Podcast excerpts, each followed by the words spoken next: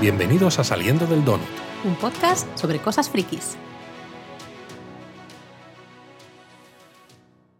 Feliz Frontier Day, Laura. Feliz Frontier Day, Happy Frontier Day y feliz cumpleaños, Luis, porque hoy, domingo 16 de abril, es no solo el Frontier Day, sino más importante, tu cumpleaños. ¡Feliz cumpleaños! Muchas gracias. Bueno, es 16 de abril cuando grabamos esto, Bueno, evidentemente. evidentemente, claro. Que bueno, también hay que decir que ha habido un cierto, una cierta controversia con el día del Frontier Day, porque como lo estaban emitieron el capítulo 9 de Picard, que es del que vamos a hablar ahora, el día creo que 12 o 13, pues estaban diciendo que si el Frontier Day era ese día, pero según los, eh, los cuadernos de bitácora de Archer en el primer episodio de Enterprise, el lanzamiento de la NX-01 fue el día 16 de abril. En esta casa es el 16 de abril Exacto. porque en esta casa se celebra el cumple de Luisete, el Frontier Day.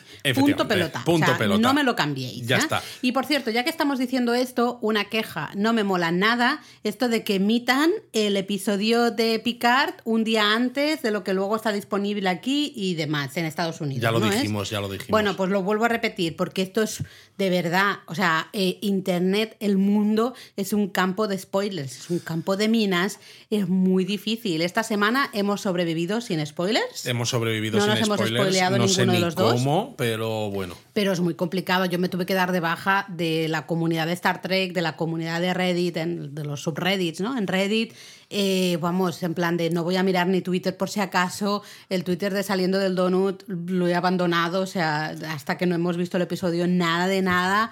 Por favor, que esto es muy complicado. Exacto. Y bueno, vamos a hablar de ese episodio 9, Vox, que significa la voz en, el, en latín, que es la primera parte del final, porque hay que recordar que lo escribió y lo dirigió eh, Terry Matalas, el showrunner de la serie, y que se hizo del tirón. Es decir, se rodó todo seguido eh, y básicamente pues... Como si fuera uno, ¿no? Digamos. Claro, y pusieron el corte pues en un punto que estableces que dices, bueno, más o menos yo creo que aquí encaja y de hecho ha sido de lo más cortito porque han sido 49 minutos en total, incluyendo los créditos que ya sabemos, ¿no? Que son muy largos porque incluyen muchas traducciones y demás.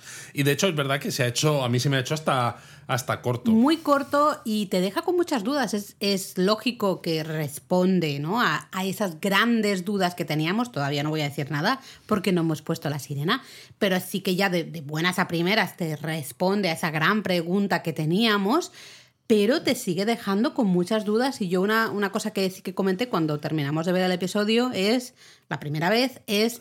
eh, ostras, eh, Hay nos mucho queda todavía mucho. por hacer, sí. Entonces me da un poco de, entre comillas, miedo que quede demasiado por resolver en ese último episodio. Yo también creo que ese último episodio va a ser un poquito más largo de lo normal, precisamente, ¿no? Porque está hecho eh, como un único episodio y pegas el corte en un sitio que encaja con lo que es un primer episodio, dejando todavía para el final todas esas resoluciones, ¿no? Entonces es posible que no sean dos episodios. eh, parecidos en cuanto a duración, ¿no? Pero lo veremos porque todavía no se, ha- no se sabe, no, al menos nosotros en este momento todavía no sabemos cuál va a ser la duración del final. Eh, pero yo creo que deberíamos poner la sirena, Pon la para sirena. poder hablar a fondo. Vamos.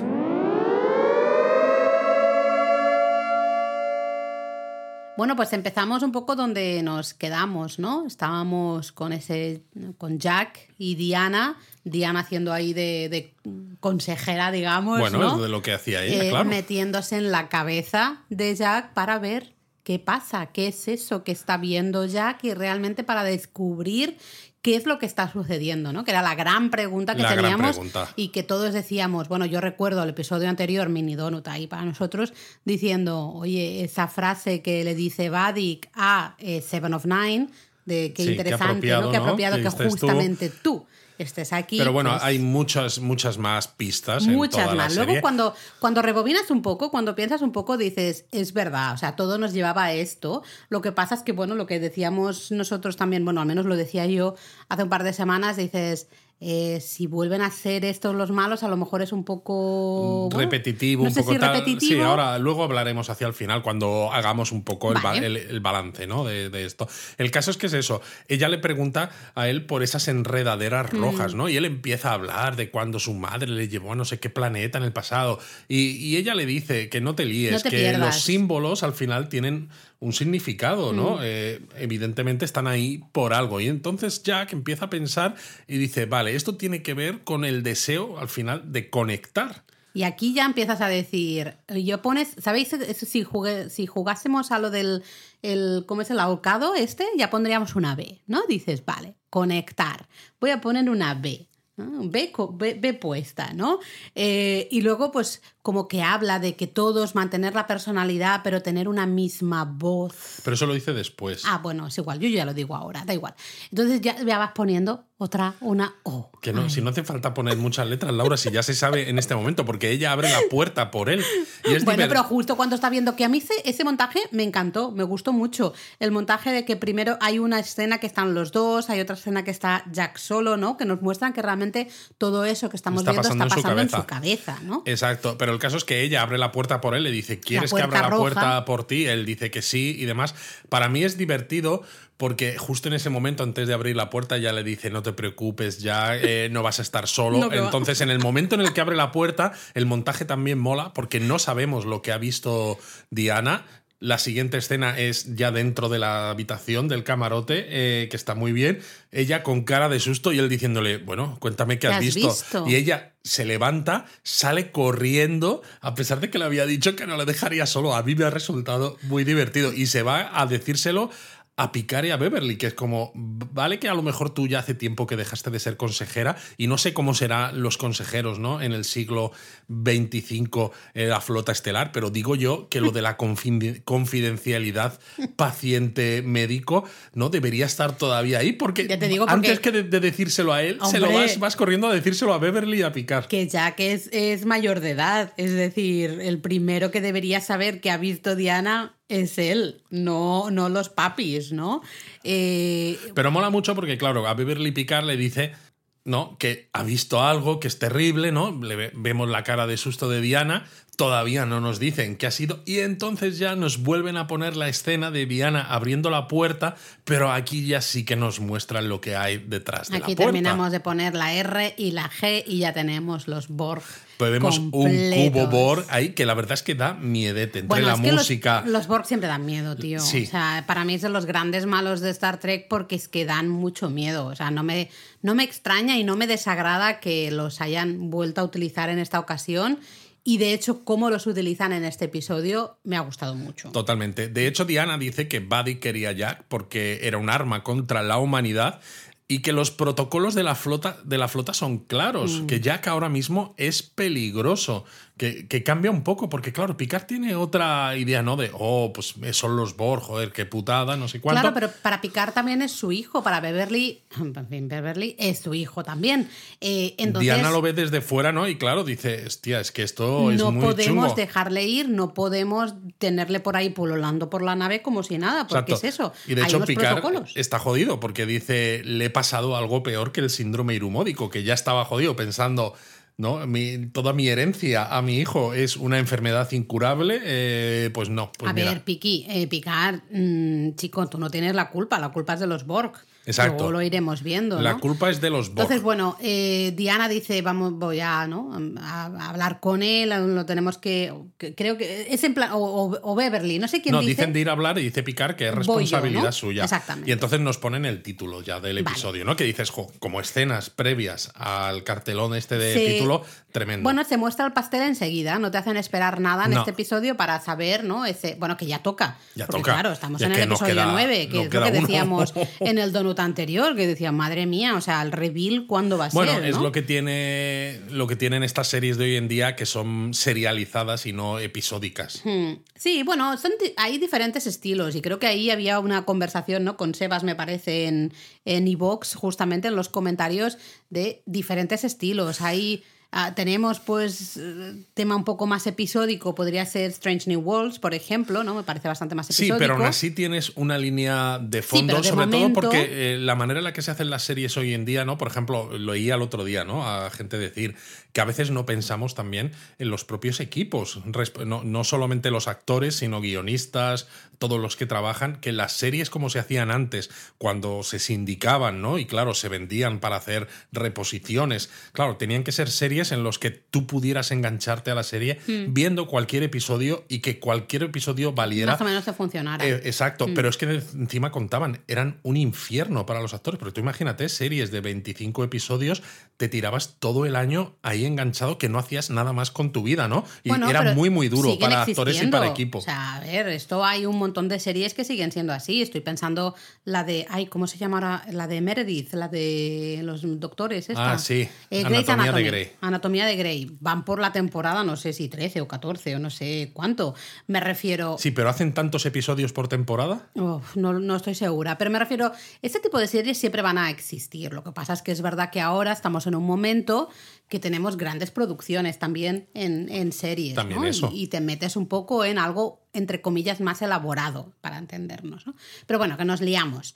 Eh, va a picar justamente a hablar con Jack, a ver a Jack. Y claro, Jack le pregunta, oye, ya, o sea, que alguien me, carajo, me diga ya de una puñetera vez que ha visto Diana, porque la tía se ha metido en mi cabeza que es como mi espacio privado, todo el mundo debería le ha dado permiso él. Sí, pero me gusta esa reflexión que él hace, ¿no? De, decir, todo el mundo tiene derecho a tener sus secretos y a tener sus paranoias y sus historias mentales. Y que no se le juzgue por lo que tienes dentro de la cabeza, porque es que entonces mm, no somos inocentes ninguno. Porque claro, ya que está acojonado de la vida, porque dice, se ha alargado esta señora corriendo, asustada de la vida, ha visto algo chungo realmente en mí, o sea, se confirma que ha visto algo chungo. Y entonces Picard empieza a contarle ahí la historia de su vida, de cómo le asimilaron hace 35 años, y claro, tú estás pensando, bueno, Jack ya, o sea, el, el ahorcado este lo tiene, vamos, en negrita y subrayado, porque el momento que Picard viene y te dice, a mí me asimilaron hace 35 años, es como mm, blanco y en botella, que son los, que son los Borg, ¿no? Exacto.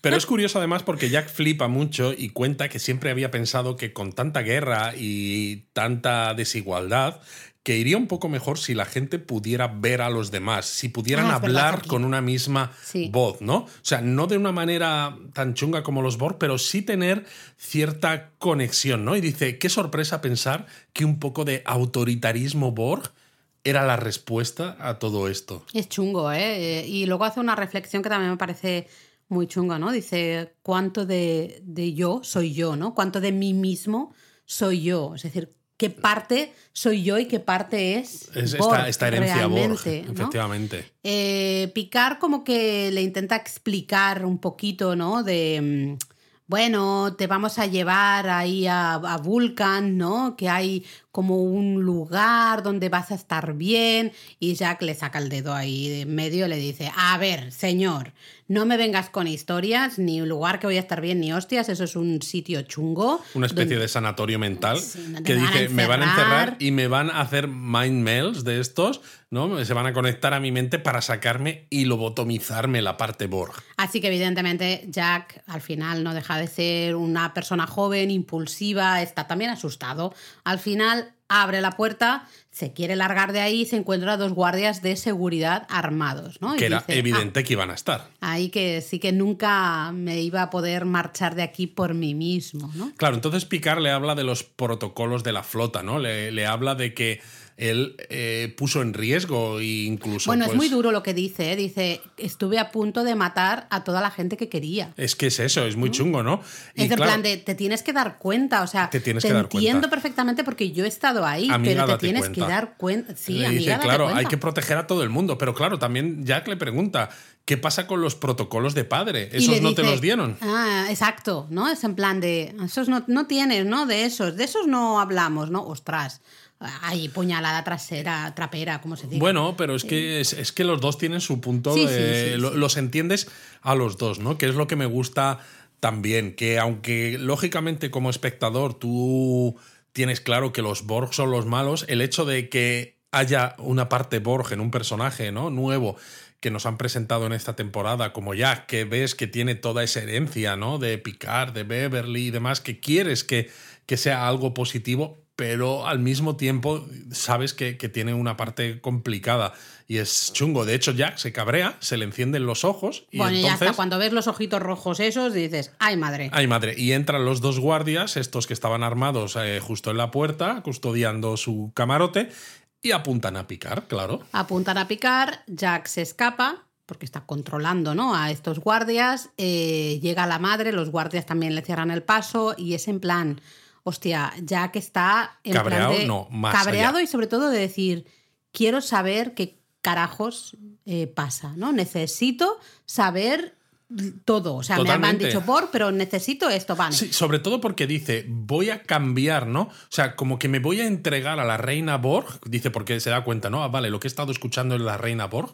No Me era la voz de mi madre, sino que realmente era la reina voz. Dice, me voy a entregar a la reina Borg a cambio de respuestas, porque él sigue sin tener respuestas. Mm. ¿por qué? Yo, y ¿qué? entonces se va a enterar de quién y qué soy. Claro, ¿qué soy? ¿No? Lo bueno, la pregunta que nos hemos estado haciendo aquí en el Donut todas las semanas. ¿Qué es Jack? ¿Quién es Jack? ¿No? ¿Por qué Claro, es pero tan él tiene muy claro Jack? que él va a ir a la reina Borg y que cuando la reina Borg, porque con esa frase que dice, a mí me da la sensación de que cuando la reina Borg piense que tiene a Jack bajo su control, entonces Jack, al menos es su intención, ya veremos si es capaz o no, de darle la vuelta a la tortilla, porque eh, yo creo que él siente que él puede hacer algo más de lo que la reina Borg Yo, espera. eh, estoy totalmente de acuerdo y quiero y espero Tiene que, que ser, se- que- tiene que, ser. Tal como ¿no? avanza el episodio Mm, luego, yo creo que tiene que ser esta la, la respuesta. Vemos que desconecta el transpondedor. de la ¿no? lanzadera, Laura, que no has dicho que se va a Ah, la bueno, se lanzadera. va a una lanzadera, desconecta el transpondedor, está un poco en plan de dónde voy, dónde voy, dónde voy, porque claro, sí, en su cabeza es espectacular, pero no sabe dónde ir, no sabe dónde está la reina Borg esta, ¿no? Y entonces como que hace allí como una, una relajación Borg, no sé, ¿no? Relajación Borg, el concepto.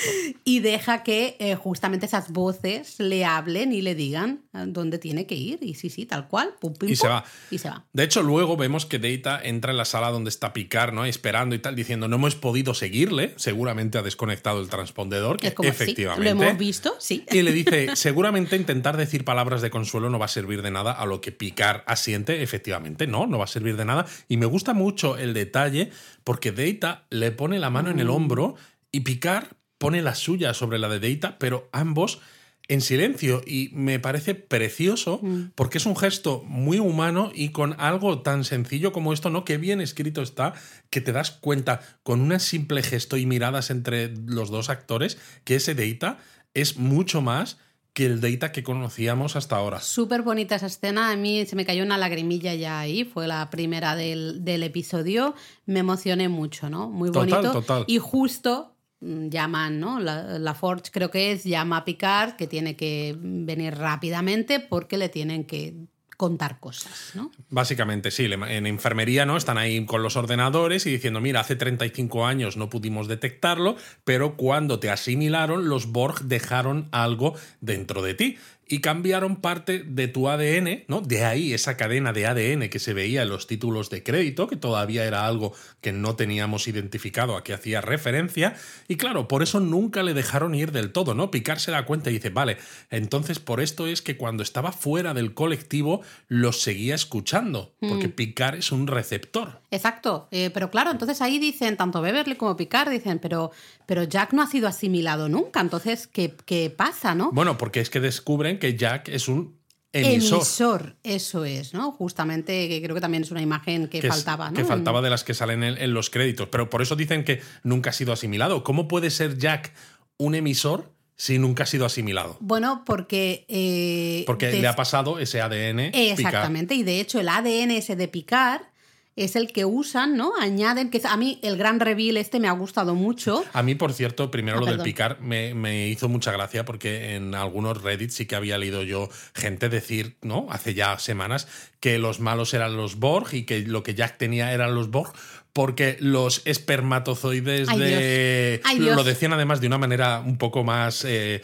más chunga, ¿no? Más prosaica, ¿no? Lo- venían a decir que como los espermatozoides de Picard tenían ahí cosillas Borg. Sí, Era- claro, había también. como Borg flotando ahí, que efectivamente, claro, porque le pasó parte de ese ADN borgificado. Pero el tema del ADN es curioso porque hace un par o tres episodios eh, ya se comentó, Beverly comentó que a lo mejor, ¿no? Cuando estaban haciendo un brainstorming de, de por qué que estaba tan interesada en, no solo en Jack, sino lo, lo del cuerpo de Picard y tal y cual. para complementar. Sí, se habló de, de modificar el ADN y tal y cual, ¿no? Y, y al final Era nos esto. damos cuenta que sí que era eso y lo peor viene cuando nos dicen que se ha añadido ese ADN modificado de Picard como, como base, digamos, ¿no? Porque cuando A los el- transportadores. transportadores, sí, cuando básicamente cómo funcionan los transportadores es hay una, una parte que ya está subida para que no tenga que Para que sea más rápida replicar la- exactamente, ¿no? Todo tan Total, que claro, se ha añadido ese ADN de picar en los transportadores. Y claro, los changelings precisamente lo que han hecho es eso, es infiltrarse en las naves para añadir ese código de ADN de picar a cada transportador en cada nave. Entonces esto nos hace pensar que quizás no hay tantos changelings Mm. como pensábamos, porque no necesitas tantos, ¿no? Simplemente necesitas uno en el sitio correcto, Pim. añades esa parte de ADN que se queda fija y entonces cualquier persona que se transporte, si el transportador de esa nave o esa base ya está manipulado, va a acabar teniendo en su código genético ese ADN de Picard barra Locutus. Y de hecho Beverly pide, gracias Beverly, pide al ordenador que compruebe ¿no? justamente eh, ese ADN de picar en los eh, transportadores de la Titán.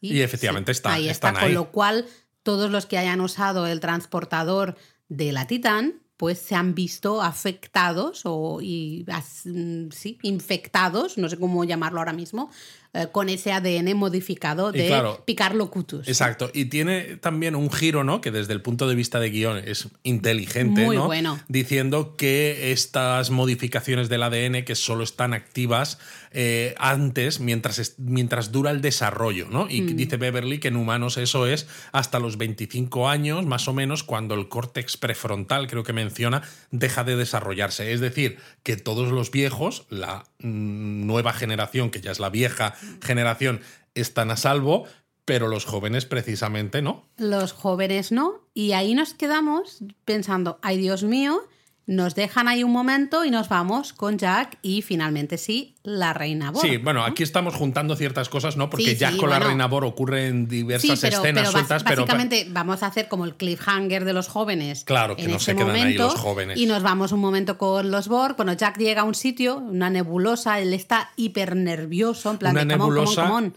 Que alguien comentó algo en Twitter y el propio showrunner Ter- Terry Matalas dijo no es una nebulosa y no puedo decir más. Y entonces, ¿qué, ¿te tienes teorías? Pues O yo no, no, he idea no tengo, de esto, ¿eh? no tengo teorías. Eh, hay quien dice que puede ser el espacio fluídico, es decir, que tiene que ver con eh, esa otra dimensión en el que salía, creo que la, la especie 8472 en Voyager, que es un episodio en el que precisamente porque entra esta esta raza, ¿no? Que es de, de un espacio interdimensional diferente del nuestro, la, la tripulación de la Voyager se tiene que aliar con los Borg precisamente para luchar contra esta, contra esta Ostras, raza. ni idea, no, no, no me acuerdo, o sea, nada, ¿eh? Cero.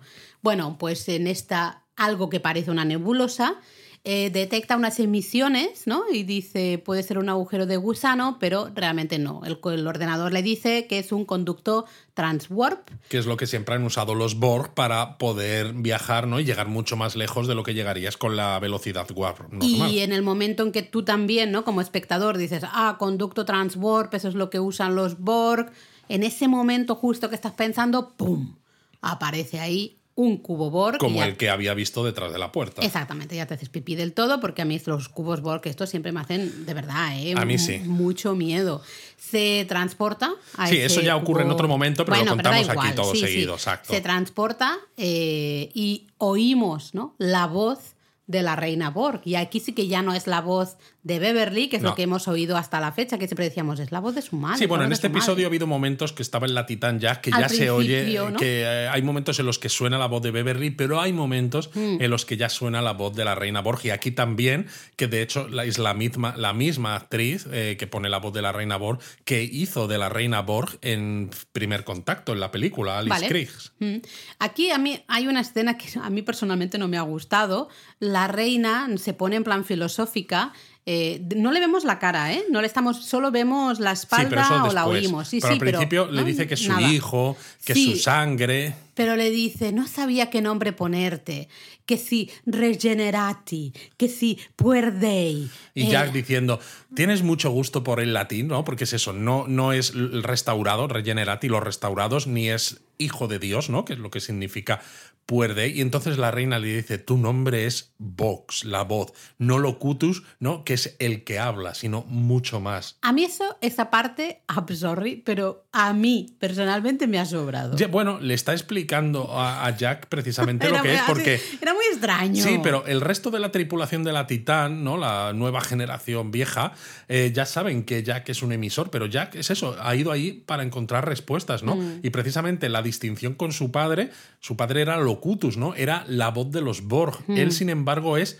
No es el que habla en nombre de los Borg, él es la voz de, de los Borg, ¿no? Es, es- es esta importan- importante diferencia de Jack como, como emisor. Eh, Jack está hiper cabreado, hiper nervioso, hiper. Tómate una tila, Jack, que te va a dar algo. Entonces le vemos que quiere matarla, su objetivo es matarla. y De hecho, cuando- lleva un phaser de tipo 2 muy parecido a los que utilizan en la serie original, que como de- detalle de diseño a mí me encanta. Y de hecho, cuando va paseando por ese cubo Borg, ¿no? Se ve como al fondo los nodos estos de distribución que, a los que disparan los de la Enterprise cuando están intentando rescatar a Picard en aquel episodio con Cliffhanger, ¿no? De las temporadas, creo que era 3, 4 de la nueva generación, los de lo mejor de dos mundos. O sea, el nivel de detalle, incluso en cosas que se ven de pasada, ¿no? Para que encaje con lo que sabíamos de los Borg hasta ahora, aunque sean eh, sets nuevos y diseños nuevos, me encanta. Eh, pues bueno, Jack quiere matarla, pero vemos que cuando la cabeza ¿no? de esa reina Borg baja del techo, que como decíamos antes, solo se ve de espaldas, no, no, no le vemos la cara, solo oímos la voz. eh, ella, muy chulita, también dice, si quisieras matarme, ¿no? Realmente ya lo habrías hecho. Y vemos a Jack realmente que, que no puede. Que no puede.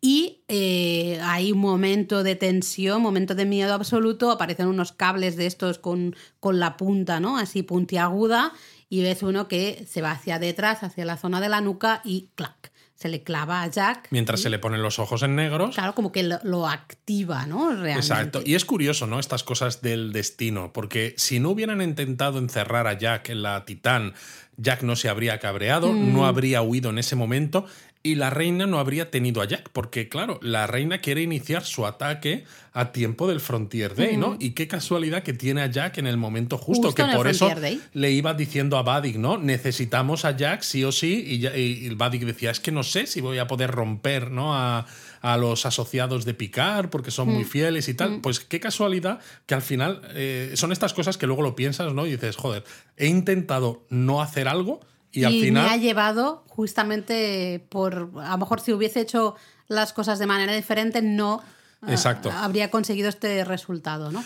El tema de la reina Borg de espaldas, que no se le vea la cara, sabemos que esto no es una casualidad. No, él lo ha confirmado el propio Terry Matalas en Twitter también, que dice, porque alguien decía, solo se le ve la parte trasera, y él respondió a ese tweet diciendo, poniendo un GIF animado de Yoda en el, en el Imperio Contraataca, ¿no? Cuando habla con Luke, que Luke le dice, no tengo miedo, y Qué dice, friki. lo tendrás. Lo ¿no? O sea, tendrás. es diciendo, está hecho a propósito y vais, vais a flipar. Y entonces, claro, yo he pensado, ¿puede ser la Janeway del futuro? Bueno, Porque- que tendría sentido primero porque se ha mencionado a Janeway tres millones de veces. Y sin eh, embargo, Matalas hace ya confirmó tiempo que no iba a salir. dijo que Janeway estaba en Prodigy, en la serie de dibujos animados y Pero demás. seguimos diciendo aquí, se menciona en absolutamente cada episodio eh, Janeway, no puede ser que no salga. Y claro, de alguna aquí, manera. yo aquí, por ejemplo, pues quiero hacer una, un inciso.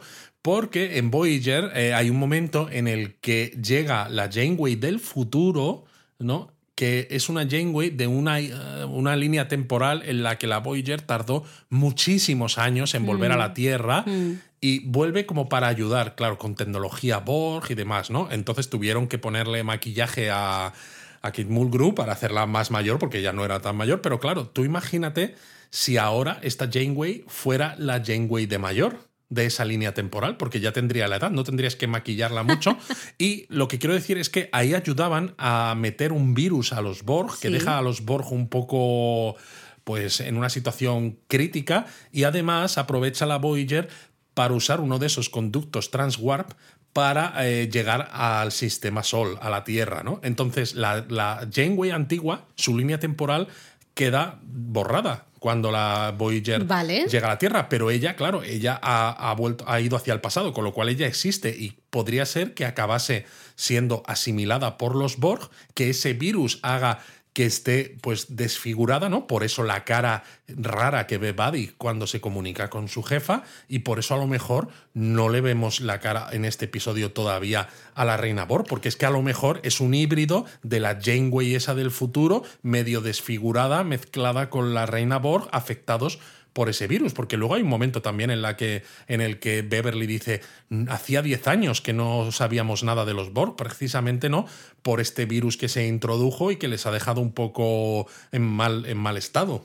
Yo con lo de las eh, líneas temporales y demás siempre me he perdido, lo llevo siempre muy mal.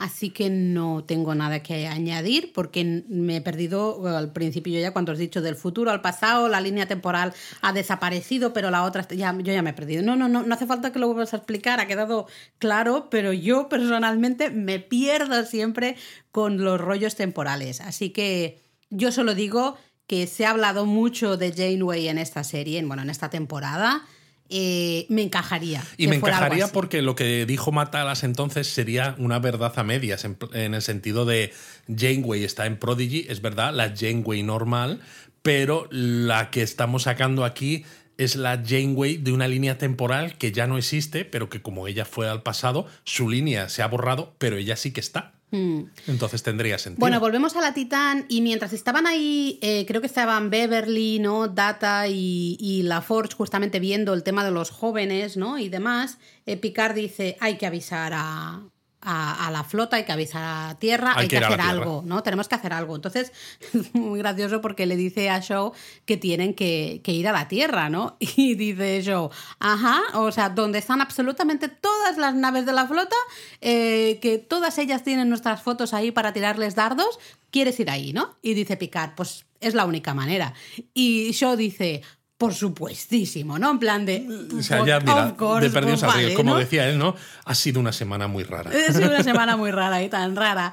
entonces, pues se marchan todos ahí, ¿no? Eh, y claro, y ahí vemos la Tierra con la base estelar y un montón de naves y por megafonía. El Luis ya se vuelve loco. A mí yo me vuelvo loco porque claro, ¿no? Por, se, se escucha comunicación de radio en el que le dan permiso a la Enterprise F para hacer ese vuelo al mando de la almirante Shelby para, como de despedida y de eh, celebración del Frontier Day, ¿no? Y entonces dice, se abren las compuertas del hangar de la base estelar y la propia almirante Shelby dice NCC 1701F, ¿no? Pues eh, haciendo el vuelo, demás y tal, y vemos por primera vez, ¿no? Que en el juego de ordenador se, se vio, pero por primera vez en pantalla, en serie, o televisión o cine, de lo que sea, la Enterprise F, que es una nave de clase Odisea de ligeramente más de mil metros de largo, la más grande que ha habido hasta ahora, que está iniciando su viaje de despedida, porque si recordáis donos antiguos decíamos que la decomisionaban en este, en este momento, ¿no? Y la almirante Shelby, eh, si os acordáis, en ese episodio que mencionábamos, en el que Picard es asimilado por los Borg y que luego le rescatan, Riker está haciendo de capitán en ese momento y la que hace de primer oficial es precisamente la comandante Shelby. Bueno, y Shelby tenía un par de ovarios en, en todo ese episodio de decir, porque es que además Riker, si no estás a la altura, yo sí lo estoy. Claro, pero es que además Shelby quería el puesto de Riker, porque en, en, ese momento se menciona, que ya lo sabe, que a Riker le han ofrecido la Titán, la Titán original, no la mm. Titán A, que es la que, la que están ahora. Y claro, ella piensa que, que Riker se va a, marchar. Claro. No, no sabe que Riker está tan apegado a la Enterprise y entonces ella quiere ser la primera oficial con Picard de la Enterprise. vemos que es una mujer, bueno, pues de armas tomar y con un una visión de su carrera muy clara y fíjate, ahora mismo tiene ahí cinco, cinco pips de Cinco estos, pips ¿no? en el uniforme. De almirante. Pero el tener cinco pips de almirante significa que es almirante de la flota, que para, creo que es el cargo más alto dentro de la flota estelar. Por eso es ella la que está al mando de la nave insignia en el día del Frontier Day. Y claro, si tú piensas que estaba por debajo, eh, o más o menos tenía el mismo cargo que Riker, eran los dos comandantes cuando estaban en este episodio de Lo mejor de dos mundos. Eh, Riker ha subido a capitán, pero se ha quedado ahí, y ella ahora mismo es la super, Super jefaza, jefaza. de la flota estelar, que dice Estela. Y entonces empieza a hacer un discurso diciendo que están celebrando precisamente el lanzamiento de la Enterprise NX-01, la del capitán Archer, la serie Enterprise, que es la primera nave humana que pudo viajar a Warp 5 y que fue el germen de lo que hoy conocemos como flota estelar y que posibilitó ¿no? pues la exploración espacial y seguir descubriendo esta frontera definitiva, ¿no? la Final Frontier. Y ahí habla justamente de la última innovación, en plan de hace un, mira al pasado, ¿no? De lo que se está celebrando en este Frontier Day y dice hoy justamente en el Frontier Day vamos a mostrar esta última innovación que tenemos para seguir explorando el espacio, ¿no? Que es ese un sistema de conexión de naves eh, que hasta si, bueno, consigue que hasta si la tripulación está incapacitada, pues pueden seguir controlando esa nave y metiéndola como en una defensa de grupo, ¿no? Una defensa, hacer un bloque todo junto de naves, van todas a uno. Y vemos cómo las naves se empiezan a mover todas al unísono, ¿no? Van todas a uno. Y claro, es curioso porque Que es cuando... súper Borg esto, y de es muy lo Borg. De hecho, ¿eh? cuando Riker eh, Sí. está con el resto de. con Picard y con Shaw en el puente de la Titán, dice: es curioso, ¿no? Que alguien tan anti-Borg como, como Shelby sea ahora la que está liderando un proyecto así, aunque, aunque debo decir que tiene sentido en parte. Tiene sentido porque Shelby, eh, precisamente, quizás ha sido la persona que más ha estudiado las tácticas de los Borg. Y al final, gran parte del éxito de las, tácti- de las tácticas de los Borg era Es precisamente el todo a una, a todos a una. Exacto, esa colaboración, Mm. ¿no? Como drones en los que todos actúan al unísono Sí. porque están todos controlados por una mente colmena. Claro, es que Entonces, para el bien está muy bien esto, pero le falta pero la para parte mal- creativa ¿no? de la unicidad de la mente humana, ¿no? Mm. que es algo que debería estar. Pero claro, si tú quieres tener una defensa efectiva a veces, no puedes esperar a que alguien tome una decisión porque a lo mejor llega una fracción de segundo tarde y en ese momento, en ese hueco, te ha entrado un misil o otra nave enemiga o lo que sea, ¿no? En parte tiene sentido, pero claro, ya cuando lo estás viendo, bueno, cuando nos lo estaban contando, ¿no? En episodios anteriores, que la flota había hecho este sistema de unión de naves, que recordábamos lo de Battlestar Galactica, Sí, ¿no? sí, y los tilones y demás, dices, ya sabes que va a ser un problema. Eh, entonces Picard manda un mensaje así de emergencia, dice los changelings se han infiltrado, pero justo cuando está explicándolo la comunicación se corta. Y además en- es que la Titán se está empezando a comportar de manera automática, Sí. claro, al llegar Ah, al sistema Sol. Exactamente, ya la han, digamos que vemos, ¿no? A, a- ya la llamo la crush, a la pobre. A- ¿Cómo se llama? La, Sydney. Sydney. Eh, vemos que dicen, no, no tengo control, ¿no? De la nave, todo el resto de, de personas que están en el puente dicen, eh, nos han digamos que metido en este sistema y nosotros ahora no podemos tocar nada, ¿no? Lo que se decida al grupo, pues es lo que va a hacer la nave. Y entonces, en ese claro, momento se lía, ¿no? Porque lía. este es el momento en el que Jack es activado realmente, Exacto. ¿no? Del que le clavan, digamos, ese, esa cosilla que se le mete ahí en, en la nuca. Y, Y empieza a transmitir, básicamente. Básicamente, vemos a una Seven que está en plan que que oye, se oye como un pitido. Bueno, porque detectan un pico de energía, Sí. dicen qué está pasando, entonces le Seven duele se un duele. montón, eh, dice ella, esto es una señal Borg, y entonces Shaw le, le dice unas indicaciones, no recuerdo que le dice a Mura, a, mm, Al teniente Mura este sí, al- que- al, japonés eh, Bayorano, ¿no? Eso, O algo sea, así. Exacto. Eh, y Mura vemos que está estático, ¿no? No le hace caso, no se mueve, no se gira, nada, ¿no? Y ahí eh, se gira la cámara, vemos la cara de Mura, vemos que se le ponen los ojos negros, le empiezan a salir como, como las venas negras, por decirlo de una manera, y dices, shit, shit, shit, shit, shit, todo va cogiendo fuerza, ¿no? Lo que han dicho de eh, los jóvenes. Vemos aquí que van asimilando todos los jóvenes. Vemos a Sidney LaForge, que también, de hecho, se gira y dice, somos Borg, ¿no? Somos los Borg, exacto. Y entonces te das cuenta, creo, de por qué Vadik en el episodio anterior, Mm. cuando está con toda la gente del puente y dice a Jack o te entregas o iré matando a gente cada 10 minutos, porque si te acuerdas, eh, pone de rodillas A Mura. a Esmar, ¿no? Que es otra de las que está en el puente. Exacto. También le pone la pistola a Mura, porque Sí. Mura es el que Jack, estando usando sus poderes Borg, le intenta controlar para que meta el código de picar, ¿no? Exacto. Y sin embargo, se carga a Tevin. Mm. Y claro, Tevin, tú le miras la cara y se, tiene cara de ser un poquito más mayor. Entonces, yo creo que Vadik sabía perfectamente Sí. que se tenía que cargar a alguien que de todas maneras iba a ser no asimilable. Sí, Porque total. dice, ¿para qué me voy a cargar a Esmar o para qué me voy a cargar a Mura? Que Porque luego vemos a mí. Esmar también que está siendo Borg, ¿no? Bueno, Que- de hecho parece como la líder del Sí, que grupito, dice, porque es la que dice "La Titán hemos tomado, Borg", exactamente, exacto. hemos tomado la Titán, ¿no? Eh, Entonces se escucha ¿no? ahí de decir hay que eliminar a todos los no asimilados y pues se lía parda básicamente, ¿no? Es un momento de hipertensión. De hecho, se ve en la pantalla al almirante Shelby como mandar un mensaje de, Ay, sí. de, de emergencia diciendo algo está pasando, eh, la tripulación se está comportando rara. Vemos que dos tripulantes se le acercan y le disparan. Sí. Se corta la comunicación Sí. ahí, no sabemos si la matan o no. Hombre, los disparos le dan en el pecho dos. bueno, pero eran como en el hombro, así un Yo poco. vi dos en el pecho, no sé, ¿eh? Eh, yo la veo muerta, pero bueno, nunca en estas series nunca se sabe. Nunca se sabe. Empiezan a disparar en el puente de la Titán los jóvenes asimilados a los viejos sin asimilar. Shaw dice, ¿no? Poned las armas en aturdir. Eso me gustó mucho, porque es en plan de, esta es mi tripulación.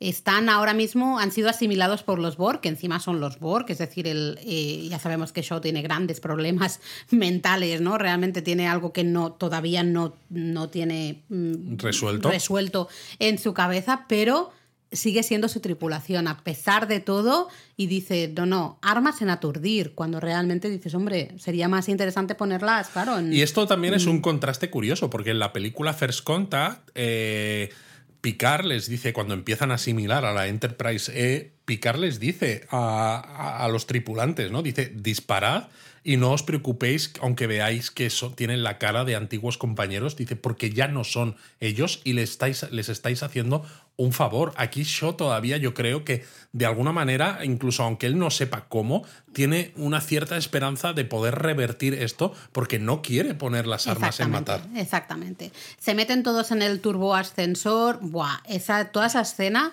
es. eh, yo estaba hiper nerviosa, ¿no? Muy Porque realmente acaban ahí en una planta, más disparos. ¡Corre! eh, Cierra la puerta, cierra la puerta. Es como. Ostras, estás hiper nervioso, ¿no? Viendo justamente esa escena. Y ahí Shaw eh, dice que hay que ir a mantenimiento, ¿no? ¿no? porque escuchan una- un mensaje por una frecuencia de mantenimiento Es y, verdad. y se escucha la Excelsior, que dice el capitán que han retomado el puente. Y entonces dice, oh, pero nos están sacando del grupo, porque claro, la nave está controlada remotamente como el resto. Y entonces se ve un diagrama en el que el punto que Mm. identifica la Excelsior, ¿no? Se sale del grupo y varias naves de las que hay alrededor, entre ellas la Hikaru Zulu, la destruyen, ¿no? Y luego se escucha un mensaje de los Borg diciendo la Excelsior ha sido destruida, ¿no? Toda la flota se ha asimilado, que dices, madre mía. Entonces es cuando Shaw Mm. Claro, Shaw le viene ¿no? la idea de eh, la zona de mantenimiento, no hay vigilancia, no hay gente y encima hay una lanzadera que en principio esa lanzadera a lo mejor no está conectada ¿no? Porque a las este lanzaderas no sistema. lo están, exacto. Exactamente, entonces como que le viene esa lucecita a la, a la cabeza. ¿no? Llegan y eso sí, empiezan a dispararles porque pues sí hay gente al final ahí y, y se montan una pequeña y un pequeño problemón y en ese momento dices, ay, ay, ay, Ay, ay, ay. ay, ay, porque Shaw se pone a cubrir un poco al resto, va diciendo, venga, entra tú a la lanzadera, picar para adentro, no sé quién, para adentro, todos para adentro, todos para adentro. Eh, y pasa lo que nos temíamos todos. Mira que lo dije, mira que lo dije en el donut del, mandor, del Mandaloriano cuando hablábamos de lo de Paz Bisla. Digo, como me hagan esto con Shaw y llega dos días después del episodio y nos hacen esto. Disparan a Shaw, se, van, se ven, se queda ahí con él. eh, a ver, vale, sí, muy bonito este momento, pero muy chungo, ¿no? Y de hecho, Shaw le dice... Porque le eh, dice además Seven a Rafi, le dice, vete tú, y Rafi dice que ni de coña, ni de ¿no? coña. Que Bueno, está muy bien. está bien porque, porque- tienen que retomar la relación ellas dos. Bueno, y también porque así tenemos a la generación, a la nueva generación, a los viejos, los tenemos todos juntitos y no tenemos a nadie más, ¿no? De fuera, digamos. Exacto, está Eh, bien. Pero eh, básicamente Shaw le dice, ahora tú eres la capitana, tú tienes el control, y la llama Seven of Nine, ¿no? Lo que también habíamos dicho que sería un poco el final, sí que, porque en ese mismo episodio al principio la llama Hansen, pero ya en este momento, en el momento que está a punto de morir Shaw, la llama Seven of Nine y le da el control, le da control de la, de la nave, ¿no? O sea, control, pero ni siquiera real, ¿no? Porque, claro, la nave está ahora mismo eh, totalmente al Sí, pero bueno, mando de los. Borg. Pero para él es eso, ella es ahora mismo la capitana y la que tiene que tomar las decisiones. Eh, no me gusta que Shaw se haya muerto. Espero que no se haya muerto. No. Espero que, pues, oye, estamos en el futuro. Aquí hacen un montón de cosas extrañas. Eh, A ver, en no parte tiene este, apropiado, porque él ya cuenta que él se salvó en Wolf 359 Sí. casi por azar, porque una teniente de la que él ni conocía, porque él estaba en las lower ¿no? Le eh, quedaba una sola cápsula de escape con capacidad de 10 personas y había más de 10 personas eh, ahí y él fue el elegido, el último, de hecho, ¿no? El, el 10 de 10. Y claro, todo eso, ¿no? Lo hablábamos en, en otros donuts. Esa, ese sentimiento de culpa del superviviente lo ha seguido llevando siempre, ¿no? Por eso también yo creo que siempre ha sido un capitán muy volcado en la protección de su tripulación. No solo porque los capitanes tienen que proteger a su tripulación, ¿no? Sino también por todo aquello. Y claro, en este momento, para Shaw es, bueno, son los Borg otra vez, pero ahora soy yo el que está arriba, soy Pero es yo que encima el son que los Borg. tiene- el que O sea, es tengo que que es- proteger Sí. a mi tripulación en la medida de lo posible, ¿no? La- esto típico que se dice de que el capitán es el último en abandonar la nave, ¿no? Que nunca se rinde. Pues bueno, él está ahí hasta el principio. Y de hecho, luego leí, ¿no? En una entrevista con el showrunner Terry Matalas que decía que desde el principio tenía muy claro que este iba a ser el arco de, de Shaw. Es decir, que sabían ya desde antes que lo iban a matar aquí. Pero dice que si se hiciera Star Trek Legacy, que él sigue recordando que todavía no hay conversaciones con Paramount para ellos, ¿no? Pero ellos ya lo han planteado, que tienen planes para Shaw.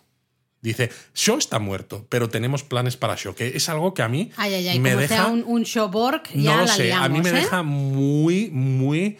eh, que no sé qué pensar. A ver, los guionistas de estas series siempre tienen tres Siempre millones de ideas millones para de- recuperar a personajes, a veces de una manera elegante, a veces no tan elegante. O sea que, bueno, opciones hay. A mí me dio mucha rabia porque creo que es una muerte que lo entiendo, porque al final el tiempo es el que es, pero es una muerte eh, un poquito demasiado, entre comillas, rápida. Sí, quizás sí. Eh, creo que el personaje, con todo lo que nos ha dado, ¿no? Em, me hubiese gustado una muerte un poco más, no quiero decir digna, no es eso, ¿eh? porque Bueno, el, arco en sí es has ido hiperdigno. protegiendo a algunos para que se escapen, eso. precisamente. Pero con un poquito más de tiempo para llorarle, no tenemos tiempo para llorar la bueno, muerte al final Shaw. eso es como también pasa en la vida real, ¿no? A veces en estas circunstancias no tienes tiempo para llorar sí, a nadie. pero bueno, pues me hubiese gustado a mí poder llorar un poco, ¿no?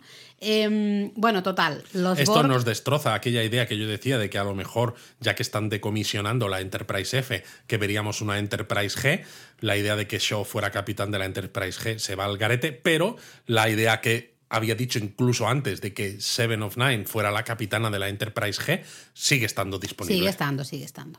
Total, los Borg dicen Starfleet es Borg. Hemos Eh, derrotado a los más fuertes, ¿no? Y dicen hay que destruir la base estelar y las defensas de la Tierra. Ahí, a saco Paco, y ves a todas las naves así en formación yendo hacia esa base estelar y Es- es- es hacia brutal, la Tierra. Da un miedo atroz, ¿no? Entonces, tenemos a los viejitos, al grupo de los viejitos. eh, que se han ido metiendo en la lanzadera. Que de hecho, primero vemos solamente a Jordi y a Data, Hmm. que son los que se meten con un Data bastante negativo, ¿no? Entonces Jordi le dice, a ver si aprendes a ser un poco más positivo. Y me ha encantado porque Data le mira con una cara sonriente, pero este tipo de sonrisa forzada y le, dije, y le dice, ojalá muramos rápidamente. Mira, yo ahí, es que claro, pasa esto, o sea, se acaba de morir yo, estás con la lagrimilla y pasa esto y ya se te pasa la lagrimilla. Bueno, claro, tiene no hay esos tiempo, momentos ¿no? de levedad que, Sí. que ayudan mucho Bueno, a que los momentos chungos no, no sean tan chungos y que puedas continuar viéndolo en lugar de tener los ojos totalmente cubiertos de lágrimas. Y se van hacia el Museo de la Flota y están todos en plan de Jordi, ¿por qué nos, o sea, qué hacemos aquí? Claro, Eh, y entonces ¿no? algunos piensan, dice, oh, igual es que alguna de estas naves todavía puede volar, pero parece que no, que a mí me da un bajonazo, porque yo pensaba, venga, aquí vamos a utilizar todas, aunque al menos, dice Jordi, estaba guardando la sorpresa para otro momento, pero quizás este es el momento apropiado, y se ve cómo se abren las puertas del hangar 12. Del que ya nos había hablado Alandra. exacto. que por cierto, de Alandra hay un momento que cuando están empezando con esta asimilación, que no lo hemos comentado, Jordi, que está en la enfermería, pregunta al ordenador, ¿no? Eh, ¿Dónde está Alandra la Forge? Y el ordenador dice, las señales vitales de Alandra Forge no coinciden con, una con alguien humano.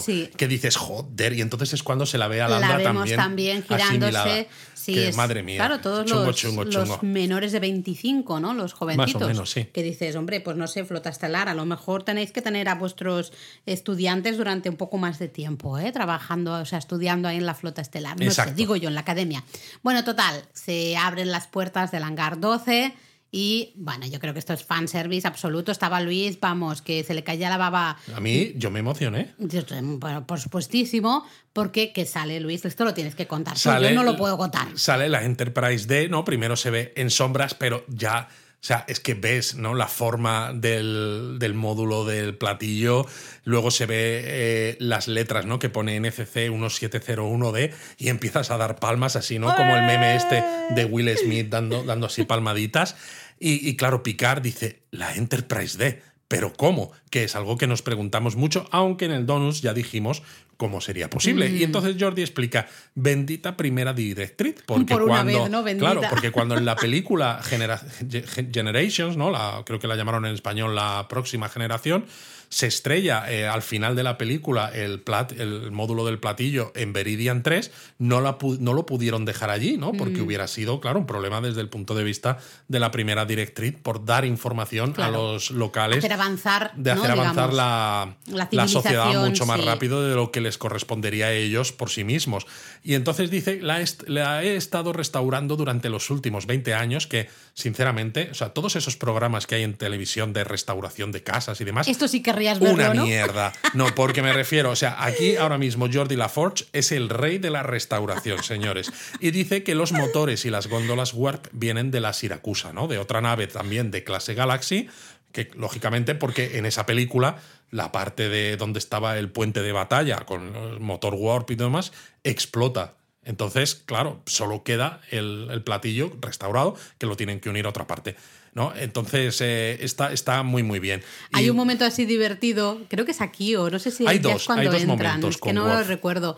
Porque Worf sí que dice que, bueno, que muy bien, ¿eh? La Enterprise sí, pero... No, él dice que prefiere la Enterprise e, pero qué pena que no la puedan usar, ¿no? Y claro... Eh, porque tiene más, mejores armas, ¿no? Eso, lo dice, eso lo dice después. vale, no lo sé, no recuerdo muy bien, pero es muy gracioso. Porque le eh, miran todos en plan de, claro, no la podemos usar la Enterprise E, que fue la siguiente, por tu culpa. Y él dice, no, no, no, no fue culpa mía, que ya comentábamos en el Donut que en el universo expandido Worf fue capitán de la Enterprise E, pero no sabemos qué pasó que dejó a esa Enterprise fuera de juego. Sí. Y entonces, bueno. Entran en la Enterprise D, está todo oscuro, eh, Jordi pide luces y se va se va iluminando, nos van enseñando todos los detallitos que, a ver, están muy bien, ¿vale? Que si las consolas traseras, la placa de dedicación de la nave, eh, todo el Bueno, es que esa placa nunca se ve, porque siempre está ahí, todas las naves, todas las Enterprise tienen su placa de dedicación, donde los nombres que aparecen en esa placa de dedicación en realidad, pues son todos las partes del equipo, ¿no? Los miembros del equipo que han contribuido, ¿no? Pues sale, por ejemplo, Gene Roddenberry, no sé qué, ¿no? Como almirante y estas cosas, y nunca se ve, ¿no? Y nos la enseñan. Está muy guay es un momento de fanservice absoluto. Porque además esa placa, Laura, es el único objeto de la Enterprise que hicieron en la serie que es original. Ajá. Vale. Eh, bueno, ya veis, o sea, es clarísimamente un momento de fanservice porque Luis podría haber estado todo el episodio viendo esto y él feliz de la vida. Totalmente. De hecho, Picard dice, ah, echaba mucho de menos todo, pero hay una cosa que sí que realmente, o sea, me he dado cuenta de lo mucho que echaba de menos esto ahora al verlo y es la moqueta, la moqueta ¿vale? Y yo en ese momento dije, a ver, chicos, esto está muy guay, ¿vale? Está genial, muy bien, pero chop chop, o sea, están, están los asimilados ahí yéndose a la base estelar esa y atacar la Tierra y tal, y vosotros estáis aquí. Pero yo en parte también diciendo lo entiendo. Qué guay la Enterprise, fíjate, fíjate la moqueta que no sé cuánto. Pero fíjate que tardan cero coma, o sea, o sea se, dan a sí mismo, se dan a sí mismo eh, 30, 40 segundos de momento de, de fanservice para ellos mismos, porque también es necesario, ¿no? O sea, han salido de una situación hiper grave, han escapado con vida de milagro, ¿no?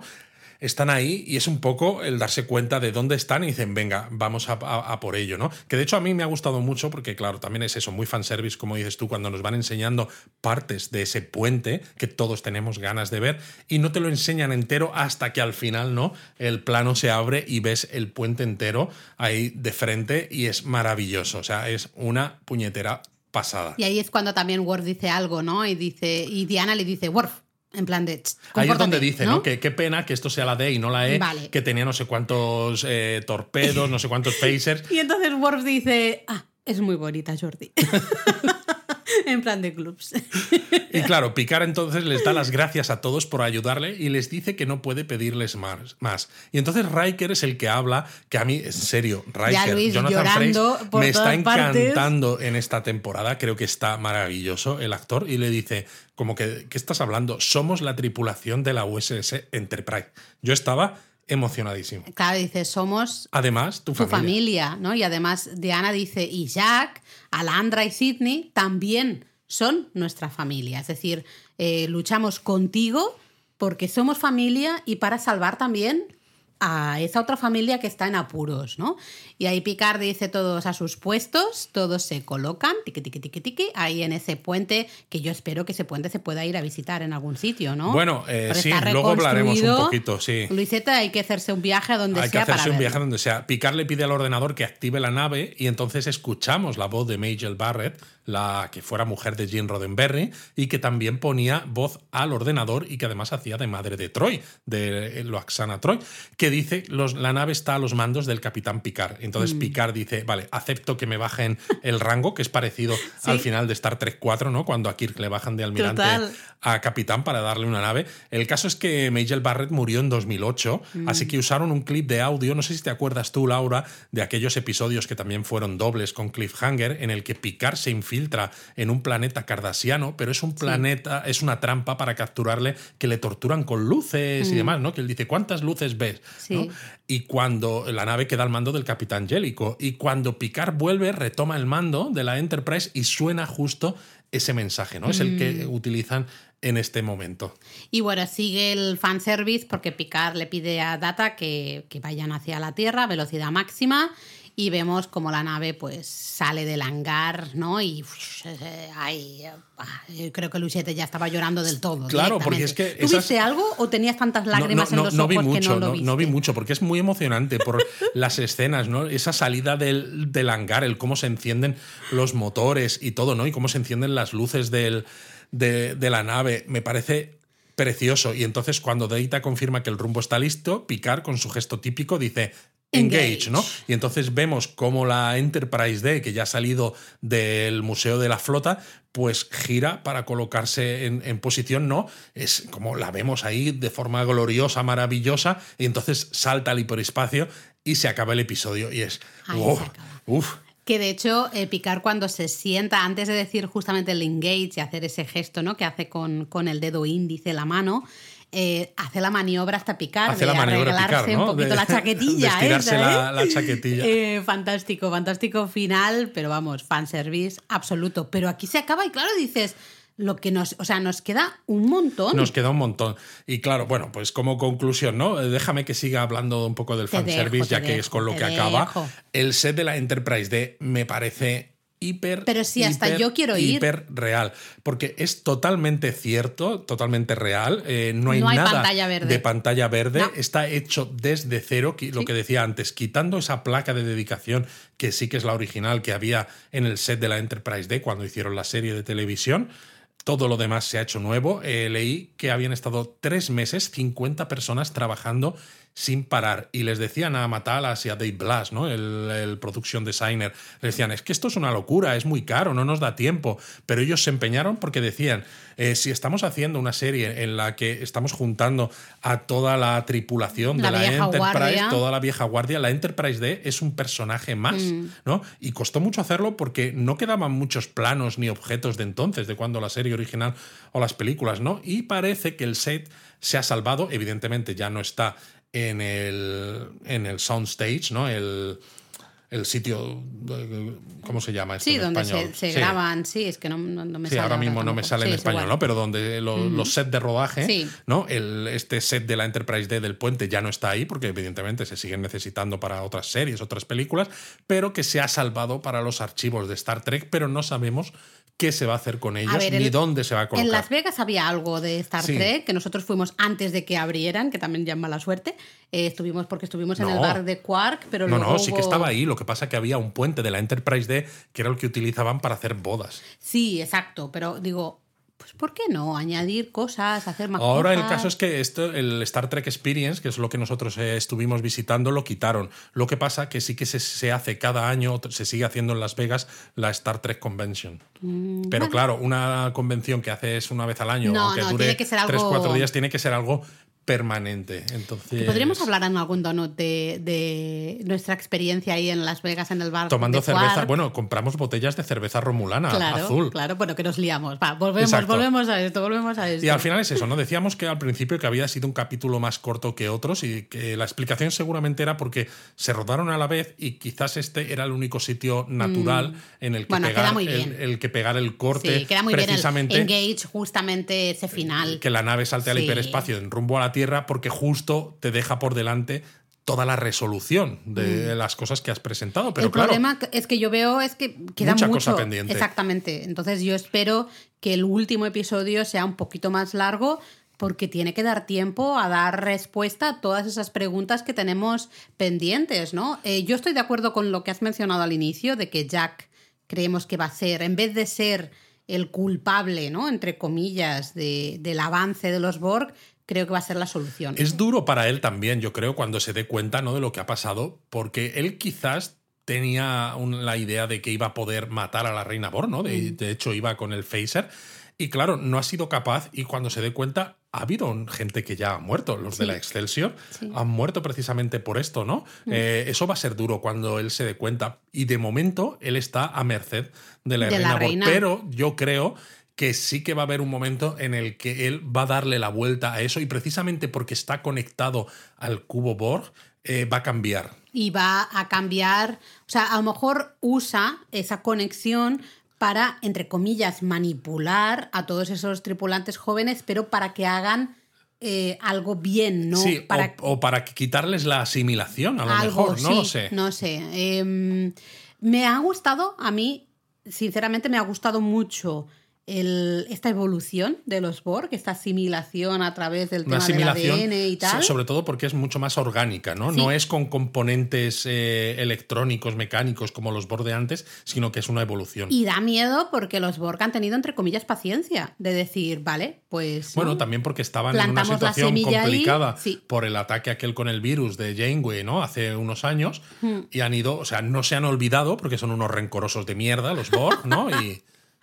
Y yo tengo que decir que cuando terminó el episodio, es una de las primeras cosas que dije, que el actor que hace de Jack eh, me parece que está espectacular. Lo decíamos al inicio, cuando hablábamos aquí en los primeros donuts de Picard de, de esta temporada 3, que decíamos, ¿no? Que había mucha gente que decía, esto que el actor es demasiado mayor, bla, bla, bla". Eh, me da lo mismo. Está de 10. O sea, yo no puedo imaginarme ya otra persona haciendo de Jack. Está increíble. Y tiene, tiene que haber un Star Trek Legacy porque Queremos Jack, más Jack. Y Jack tiene que ser Jack Picard. tiene que ser la Jack. evolución, o sea, tiene que ser la continuación del, de la saga Picard. Eh, fantástico, ¿no? Pues, ¿Qué nos queda? Bueno, ver qué pasa cuando esa Enter- Enterprise D llegue al sistema Sol. Pero claro, es que dicen, sí, vale, es la única nave no conectada a la red. Claro, pero es que es el una. pe- El, propio Jordi dice, estamos cargando torpedos de fotones mientras hablamos. Y dices, sí, todo muy bien, Jordi, pero... Pero es uno contra es un montón. Una nave contra muchas. Eh, que es que, ¿cómo vas a hacerlo, no? Seguramente haya batalla, pero yo sigo diciendo que tienen que venir naves de otras partes a ayudar, porque al final la flota es de la Federación, ¿vale? ¿No? Para exploración y seguridad, pero existen otras razas, ¿no? Sí. Como los vulcanianos, los Klingon y demás, que tienen sus propias flotas Que y no que están no están conectadas. O Mm. incluso los Changelings, ¿no? Que ya decíamos, a lo mejor deberían volver a salir, pero quizá los originales, Mm. Sí. no los de los Que 10 como que estos estos de fueran una facción exactamente, ¿no? Eh, tiene que venir más gente, pero claro, si viene más gente, entonces va a haber mucha muerte entre los, eh, las naves de la Federación que están que están asimiladas, pero me, me, da la sensación de que no se va a poder evitar esto. Yo hay una persona que echo de menos, ahora que estamos volviendo a ver Espacio Profundo 9, es O'Brien, porque O'Brien lo tuvimos en la Enterprise, luego se fue a Espacio Profundo 9 eh, me gustaría Se habla también de Cisco, porque acaba Espacio Profundo 9, que Cisco se va con los profetas, ¿no? Y que en algún momento volverá y todavía no ha vuelto. Y de hecho, en una imagen que se ve al final de los créditos, que sale una base estelar, que tiene varias naves alrededor, ¿no? Con el logotipo de la flota y con el número de registro, que dijimos ya, ¿no? En el primer episodio en el que intentábamos entender qué significaba cada una de estas imágenes, mm. eh, solo se veía eh, el número de registro de una de esas naves. Pero si te fijas, sale la como la silueta de una nave que parece la de Fayan. Y la de Fayan, vale que ahora está en el Museo de la Flota, ¿no? La antigua Sao Paulo renombrada de Fayan. Pero claro, la de Fayan fue muy importante en la Guerra del Dominio porque fue la nave que estaba asignada a Espacio Profundo 9. Entonces encajaría mucho un O'Brien mm, y o Cisco en esa de Fayan eh, no lo sé. El tema es que nos queda mucho, porque claro, eh, ¿qué pasa con esas naves de la flota, ¿no? Todas conectadas. Ah, hay que quitar esos sistemas de conexión, hay que, evidentemente, depurar protocolos. O sea, eh, Starfleet se tiene que sentar a decir mm, hacia dónde vamos, ¿no? ¿Qué, hemos estado haciendo? Que ya te digo, ¿Ese es el camino correcto o no? Que ciertos protocolos pueden tener sentido, ¿no? Si tu enemigo es capaz de, moverse al unísono, ¿no? Y, y, tú no, ¿no? Pero no puede ser lo único que hagas, o sea, tienes que mantener también la parte humana. Claro, claro. Luego sí que hablábamos que, claro, yo al principio decía, ostras, y con los jóvenes, ¿qué vamos a hacer? Y Luis dijo, bueno, pues es fácil, y es verdad, totalmente fácil. Simplemente hay que quitar el código genético de picar de los transportadores y hacer que los jóvenes se transporten porque entonces su ADN dejará de tener ese código picardiano locutidiano. Locutidiano. ¿eh? Bueno, lo que hemos comentado ya de show, yo creo que no hace falta comentar Nos ha dado mucha pena, me hizo mucha gracia, ¿no? Que en sus redes el propio actor Todd Stashwick compartió un vídeo en el que primero solo se veía una taza que ponía Capitán Liam Shaw y tenía como el uniforme del que lleva él en, el, en la serie y entonces la, taza, ¿no? Luego la cámara como se echa hacia atrás y se le ve que Shaw está bebiendo, se hace como que bebe, pero la taza ya no tiene nada, ¿no? Es una manera de decir, se ha acabado. Se ha acabado. Pero entonces además me encantó porque llevaba una camiseta que ponía Yo sobreviví a Wolf 359, que yo quiero esa camiseta. la he buscado, Luis, todavía no está. Todavía no está. y ¿eh? luego se iba, ¿no? Sin decir palabra, ¿no? Es una manera de decir, bueno, pues, pues hasta, aquí, hemos llegado. Hasta aquí, hasta aquí.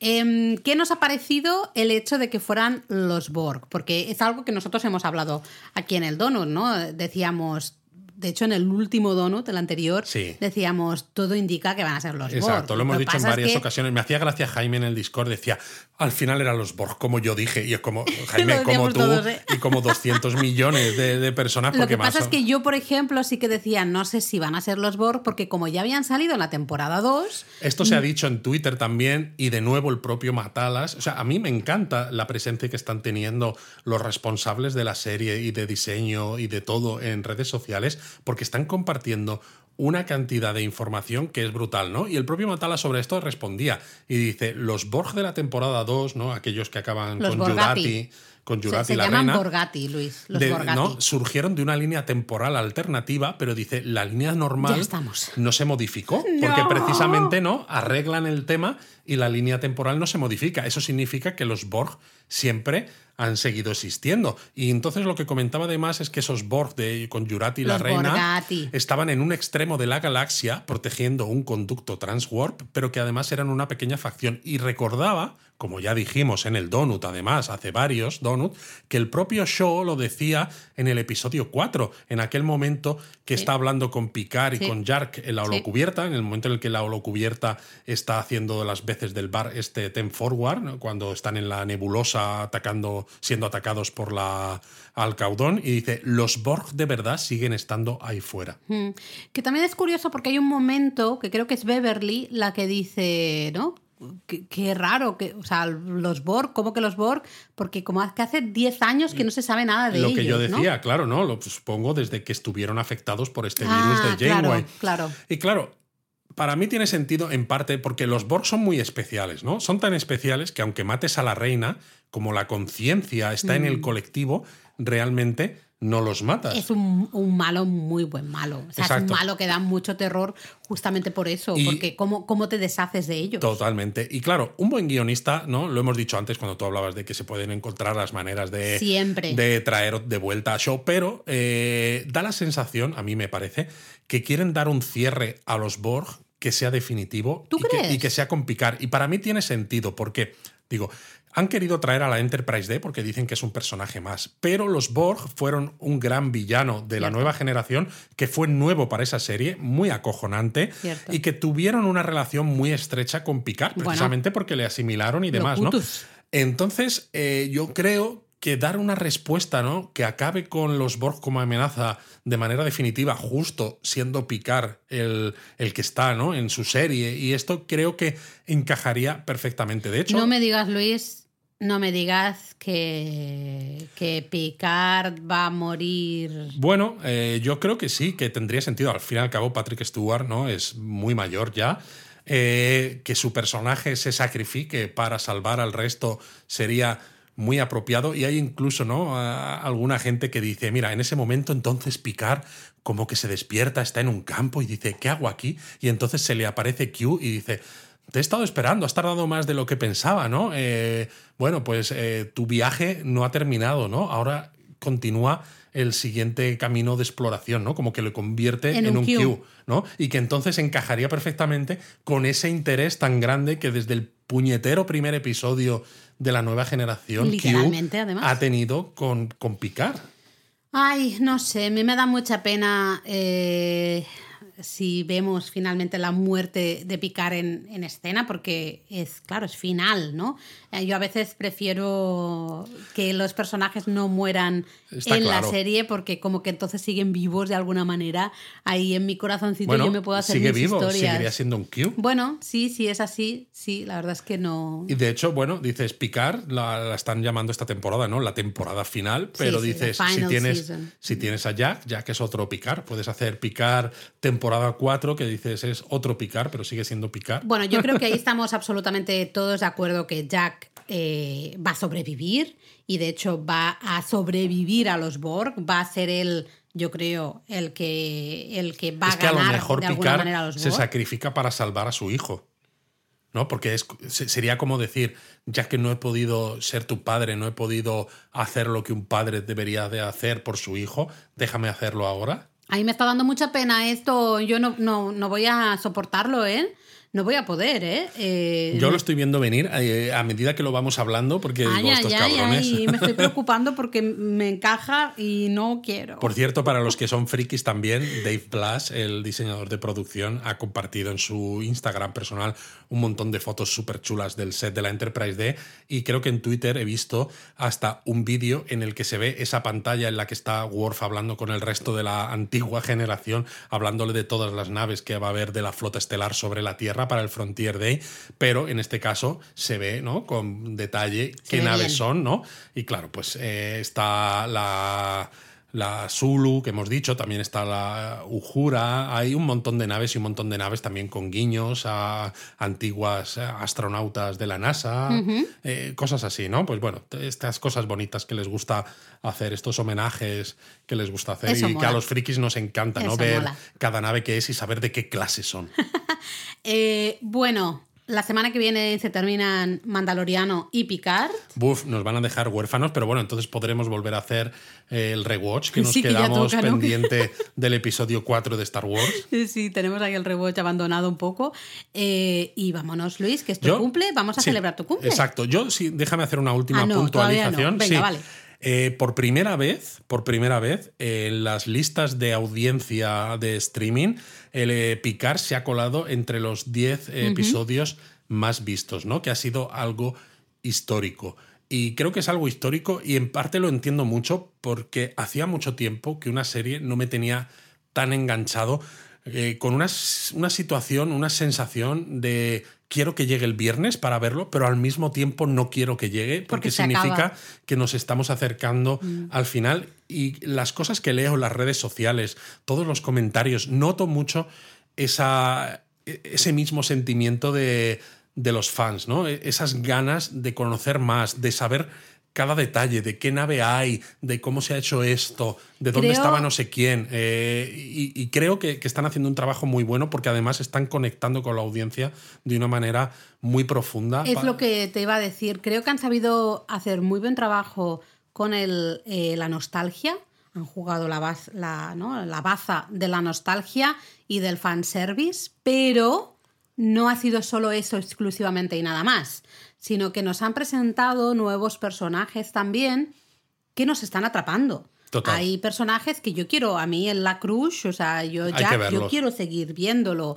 Eh, evidentemente, Seven siempre me ha gustado mucho, ya Seven ya la teníamos en otras temporadas de Picar, pero ya, de hecho en esa tercera quizá tiene menos protagonismo Exacto. porque el protagonismo está en la nostalgia. Y yo del- espero, del yo espero de que nos den una sorpresa agradable, que nos digan que al final eh, Paramount sí que está considerando hacer ese Star Trek Legacy. Por favor, Porque queremos creo que más. sería- Creo sería- que es una, está genial que haya entrado en este top 10 que decías tú. Exacto, porque es una demostración ¿no? de que si se hacen las cosas bien, eh, el público está ahí. Hay un público que tiene muchas ganas de ver este contenido friki.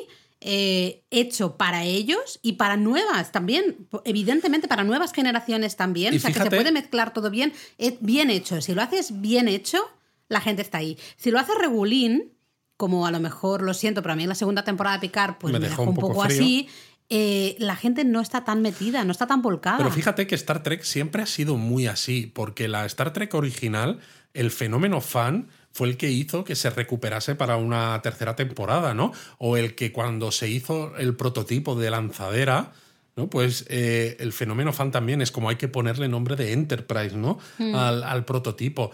Y precisamente el hecho de que ahora los propios creadores de la serie, los actores, estén tan involucrados en redes sociales, incluso hablando con los fans, bueno, a mí no me han respondido todavía, pero, es mucho más cercano. pero me han puesto like algunos, algunos tweets bueno, y esto. Luisete ya está en plan, ha sacado pantallazo de ese, No, de pero ese lo- like. a ver, o sea, están teniendo miles y miles de mensajes y encima están contribuyendo también a expandir un poco el conocimiento porque están respondiendo Sí. a dudas que tiene la gente, hacer que todavía se disfrute Mm. mucho más. Y a mí esto me parece brutal y creo que es lo que puede hacer que este fenómeno fan, ¿no? Que recupere el guante de aquel fenómeno fan del Star Trek original y que nos lleve a tener más Más series. contenido. Más contenido Sí, todavía, que es sí. verdad que ya hay, ¿no? Porque tenemos, nos viene eh, nueva temporada de Prodigy, nos viene nueva temporada de Lower Decks, eh, nos viene la última temporada de Discovery, que eso sí que va a ser la última, ¿no? La segunda temporada de Strange New Worlds, que parece que todavía puede seguir teniendo más tirón, pero todos son eh, como en momentos diferentes. Lo que queremos es esa continuación, Mm. ¿no? Teníamos la serie original en el siglo 23, la serie de Picard en el siglo 24, ¿no? Incluyendo Deep Space Nine y Voyager, y necesitamos algo, ¿no? Ahora que justo esta serie transcurre en el año 2401, comienzo del siglo 25, necesitamos una serie que nos lleve a, a ver cómo sigue evolucionando la Federación y sus aliados en el siglo 25. Pues ahí queda dicho. Eh, Luis, vamos a celebrar tu cumple. Vamos a celebrar mi cumple. Y bueno, ya brindaremos también por este Frontier Day. Exacto. Y yo ya- ¿Veremos alguna peli de Star Trek? Hombre, por supuestísimo. Tienes el Treki subidísimo. Subidísimo. De Lo hecho, que todos ha conseguido picar es Treki, Treki, Es que es eso, eh, ha sido brutal. De hecho, todos mis regalos de este cumpleaños Bueno, han todos sido. no. Bueno, ha habido uno importante que no, Ah. pero el resto de regalos han sido trekkies. y estoy muy agradecido por ello. Bueno, pues nada. Live long and prosper. Os, Os queremos 3000. 3000.